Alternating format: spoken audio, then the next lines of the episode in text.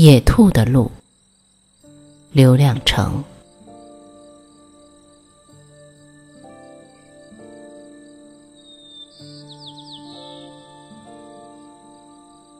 上午，我沿一条野兔的路向西走了近半小时。我想去看看野兔是咋生活的。野兔的路窄窄的，勉强能容下我的一只脚。要是迎面走来一只野兔，我只有让到一旁，让它先过去。可是，一只野兔也没有。看得出，野兔在这条路上走了许多年，小路陷进地面有一全深，路上撒满了黑豆般大小的粪蛋。野兔喜欢把自己的粪蛋撒在自己的路上。可能边走边撒，边跑边撒，它不会为排粪蛋这样的小事停下来，像人一样专门找个隐蔽处蹲半天。野兔的事可能不比人的少，它们一生下就跑，为一口草跑，为一条命跑，用四只小蹄跑，结果呢？谁知道跑掉了多少？一只奔波中的野兔看见自己昨天下午撒的粪蛋还在路上新鲜的冒着热气，是不是很有意思？不吃窝边草的野兔为一口草奔跑一夜回来，看见窝边青草被别的野兔或野羊吃得精光，又是什么感触？兔的路小心地绕过一些微小的东西。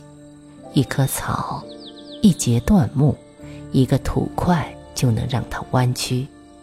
有时，兔的路从挨得很近的两棵刺草间穿过，我只好绕过去。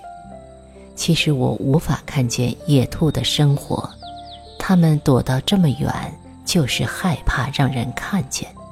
一旦让人看见，或许就没命了。或许我的到来已经惊跑了野兔，反正一只野兔没碰到，却走到一片密麻麻的铃铛刺旁，打量了半天，根本无法过去。